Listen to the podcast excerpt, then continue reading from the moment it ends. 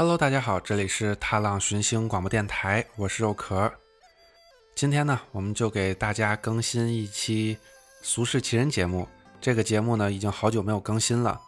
上一次更新呢，可能是去年七月份的时候啊，因为喜马拉雅平台这边呢，呃，有一些版权方面的原因，所以后来一直我也就没有再更新啊这个《俗世奇人》的节目。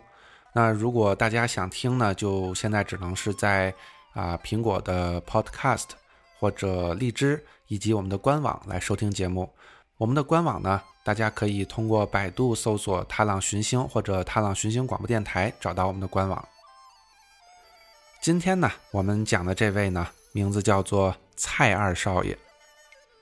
蔡家二少爷的能耐特别，那就是卖家产。蔡家的家产有多大、多厚，没人说得清。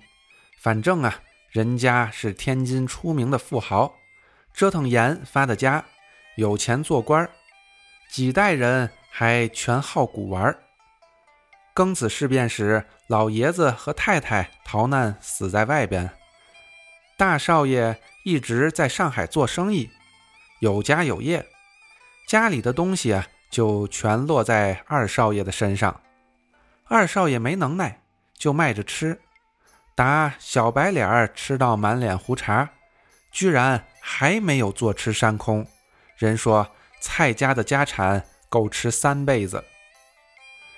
进古斋的黄老板每听这话，心里暗笑，他多少年专卖蔡家的东西，名人家的东西较比一般人的东西好卖。而黄老板凭他的眼力看得出，二少爷上边几代人都是地道的玩主，不单没假，而且一码是硬邦邦的好东西，到手就能出手。蔡家卖的东西一半多经他的手，所以他知道蔡家的水有多深。十五年前打蔡家出来的东西都是珠宝玉器、字画珍玩。十年前成了瓷缸石佛、硬木家具，五年前全是一包一包的旧衣服了。东西虽然不错，却渐渐显出河干见底的样子。这黄老板对蔡二少爷的态度也就一点点的变化。十五年前，他买二少爷的东西，全都是亲自去蔡家府上；十年前，二少爷有东西卖，派人叫他，他一忙。就把事儿扔在脖子后边。五年前已经变成二少爷隔着窝里夹着一包旧衣服，自个儿跑到静谷斋来。这时候，黄老板耷拉着眼皮说：“二少爷，麻烦您把包打开吧。”连伙计们也不上来帮把手。黄老板拿个尺子，把包里的衣服一件件的挑出来，往旁边一甩，嘴里同时叫个价钱，好在。故意接上卖布头的，最后结账时全是伙计的事儿。黄老板人到后边喝茶抽烟去了。黄老板自以为摸透了蔡家的命脉，可近两年这脉象可有点怪了。蔡家二少爷忽然不卖旧衣，反过来又隔三差五派人叫他到蔡家去，海阔天空的先胡扯半天。扭身从后边柜里取出一件东西给他看，这件件都是十分成色的古玩精品，不是康熙五彩的大碟子，就是一把沈石田细笔的扇子。二少爷把东西往桌上一撂，那神气，好在又回到了十多年前。黄老板说：“真是瘦死的骆驼比马大，二少爷家的箱底儿简直没边儿了，东西卖了快二十年。”还是拿出一件是一件。蔡二少爷笑笑，只淡淡说一句：“我总不能把祖宗留下来的全卖了，那不成败家子儿了吗？”可一谈价就难了，每件东西的要价都比黄老板心里估计的卖价还高，这在古玩里叫做博梗价，就是逼着人上吊。像蔡家这种人家卖东西有两种卖法，一是卖穷。一是卖富，所谓卖穷呢，就是人家急着等钱用，着急出手，碰上这种人，就再撞上大运。